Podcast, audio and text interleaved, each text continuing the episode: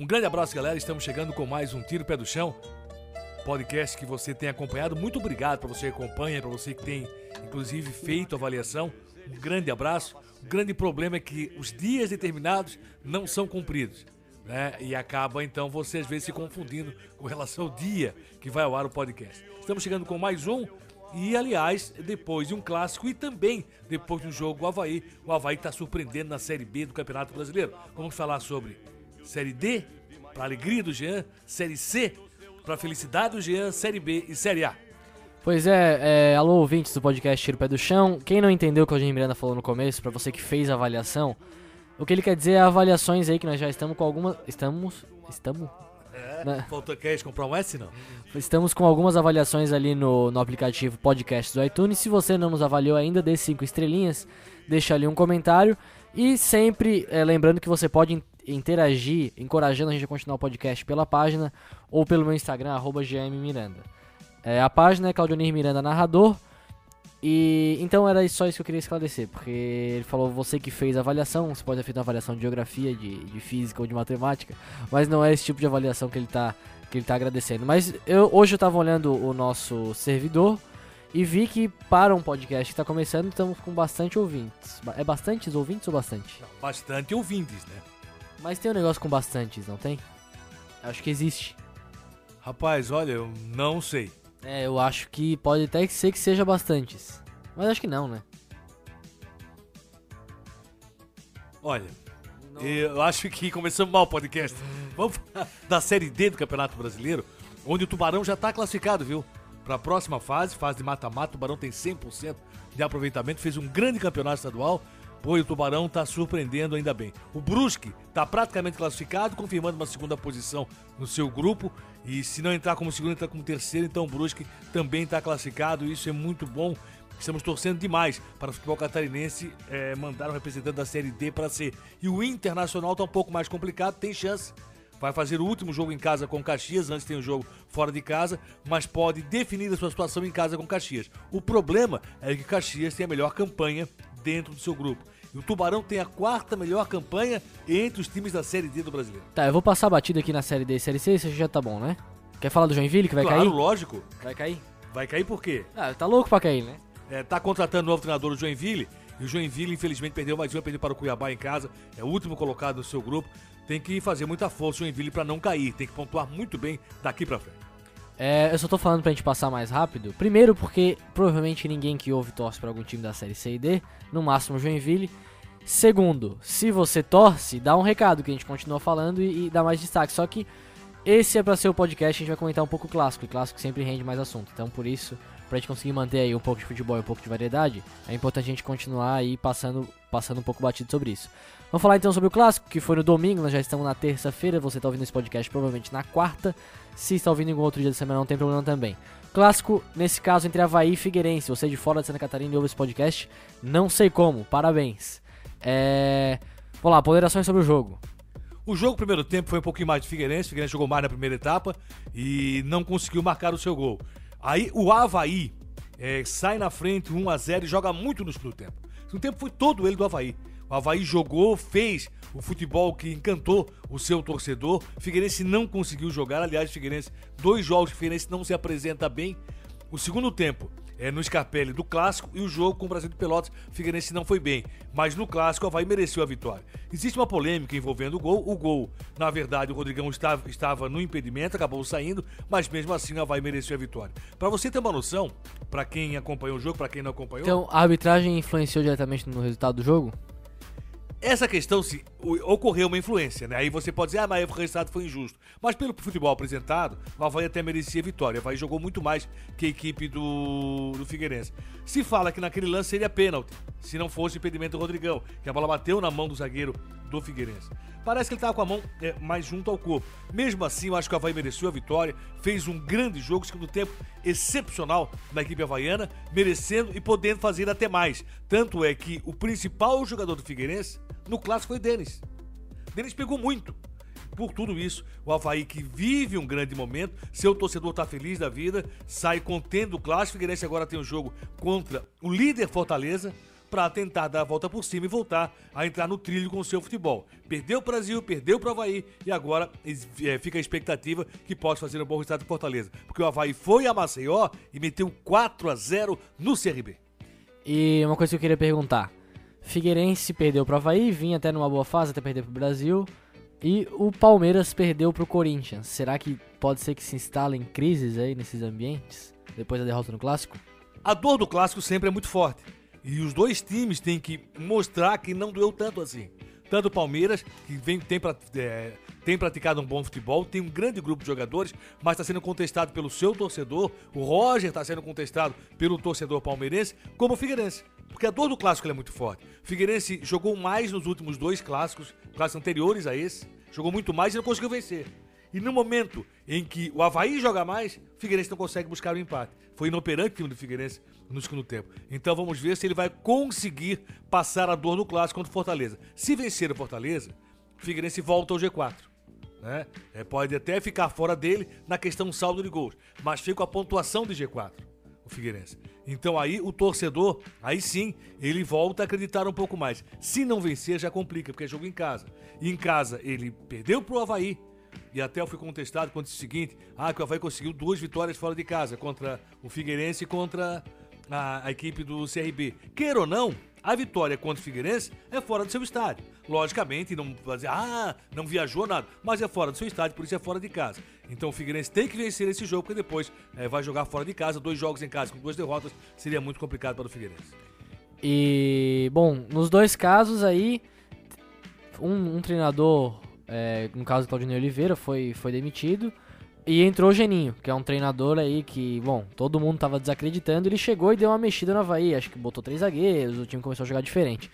E no caso do Palmeiras, Roger, que é um treinador jovem, também já tá sendo questionado. Estão falando até em Luxemburgo, né? Por lá. Eu acho que o Luxemburgo está mais próximo do Flamengo do que propriamente do Palmeiras. O Flamengo tem, tem cogitado a possibilidade é, de buscar Luxemburgo no mercado. Eu vejo o seguinte: o, o Roger é um treinador que deu muito certo no Grêmio, não deu certo no Atlético e está dando certo no Palmeiras. Embora aí tenha a dor do clássico. Você perde para o Corinthians, mesmo colocando duas na trave, isso pesa demais. Só que o Palmeiras tem jogado bem. E isso o torcedor leva em consideração, até certo ponto, porque a dor do clássico é muito forte perder para o Corinthians, para o torcedor palmeirense, que acabou de perder o título para o Corinthians no estadual, perde para o Corinthians no Brasileiro por 1 a 0 botando duas na trave, aí a culpa passa a ser do técnico, o que eu não acho. Acho que o Palmeiras tem apresentado um bom futebol. Tanto é que o Palmeiras, tanto dentro como fora de casa, apresenta o mesmo volume de jogo, o mesmo ritmo de jogo, às vezes acaba perdendo quando perdeu para o Corinthians. Se o Milton Cruz não levar o próximo jogo, periga de cair? Ah, não. O Milton Cruz está fazendo um bom trabalho, campeão catarinense. Acho que ele tem o time na mão. O problema do Milton Cruz em alguns momentos é ele não ter opção para alguns jogadores. Por exemplo, Betinho deixou o time do Figueirense no clássico. Mas pesou demais, porque o Figueirense não tinha saído de jogo pelo meio. E os dois laterais do Figueirense são deficientes. Diferente do Havaí. Tem dois laterais que estão jogando muito. Contra o CRB, tanto pela direita o Guga, como pela esquerda o Capa, jogaram futebol de muita qualidade. Capa fez gol. Guga participou de dois lances de gol.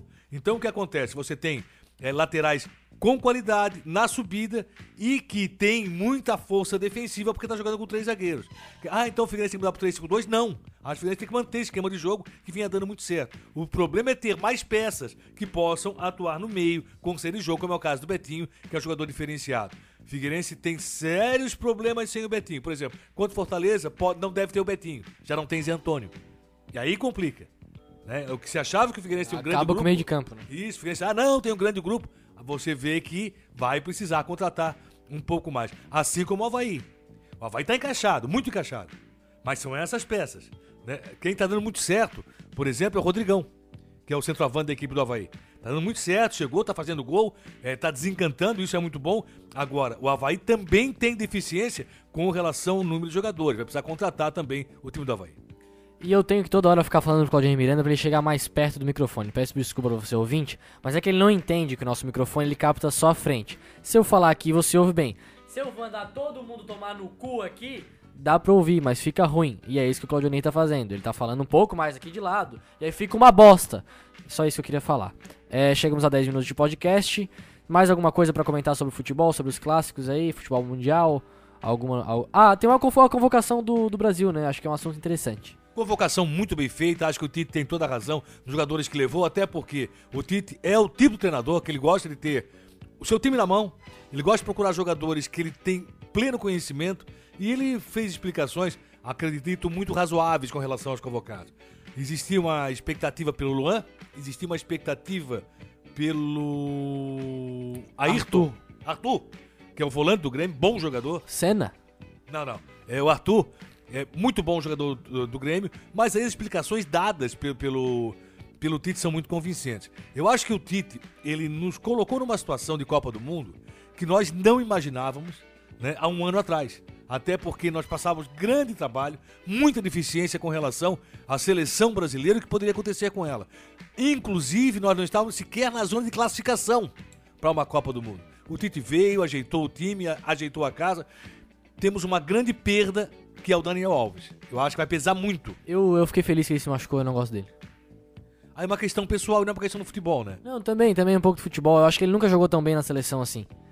É, infelizmente, o único problema é que não tem um cara do nível dele para colocar. Mas eu acho que o Brasil merecia um lateral direito melhor. Se não tem alguém do nível dele, e o Brasil merecer, né, então o cara vai nascer. Não tem? Então, nós. Não, mas é por uma tradição de laterais direitos bons que o Brasil. Quer dizer, laterais direitos não, né? O Brasil sempre teve os melhores jogadores em todas as posições né? durante grande parte aí do, do, do momento. Mas, pô, é, não dá pra. Grande parte do grande momento. parte do momento. ah, todo mundo entendeu, grande parte da história aí. É, mas é que assim, ó, pra mim não dá pra comparar, por exemplo, com o Cafu. Até o próprio Maicon tem mais recurso que o Daniel Alves pra mim. O Daniel Alves é um jogador muito vencedor, mas eu não sei, eu, eu acho que. É, claro que ele joga bem, não dá pra dizer que não joga. Só que acho que. Eu não, eu não gosto, eu não gosto do Daniel Alves. É, acho que falta. Eu acho que não falta, eu acho que vai fazer falta isso sim. É um grande jogador. Daniel Alves é um cara campeoníssimo, muita experiência, comandante, gente boa, que fazia o ambiente da seleção ficar muito mais leve. Infelizmente não teremos Daniel Alves. Felizmente teremos Felipe Luiz, que eu achava que não ia. Também machucou recentemente, mas está convocado. Representa o nosso estado, representa Santa Catarina dentro da seleção brasileira, o que é maravilhoso. E. Mas, e, então tá. Vamos, vamos ver então se o Daniel Alves é bom. Daniel Alves e Marcelo, quem joga mais? No conjunto, Daniel Alves. Mais que o Marcelo, impossível. Marcelo, defensivamente, ele tem deficiência. Eu acho um belíssimo jogador, do meio para frente. Defensivamente, Marcelo tem deficiência. E aí tá o trabalho do Tite. O Tite sabe como fazer para que nós não sintamos tanto como sentiu em algum momento o Real Madrid. É, Daniel Alves ou Cafu? Cafu. Daniel Alves ou Carlos Alberto Torres? Carlos Alberto Torres. Daniel Alves ou Jorginho? Daniel Alves.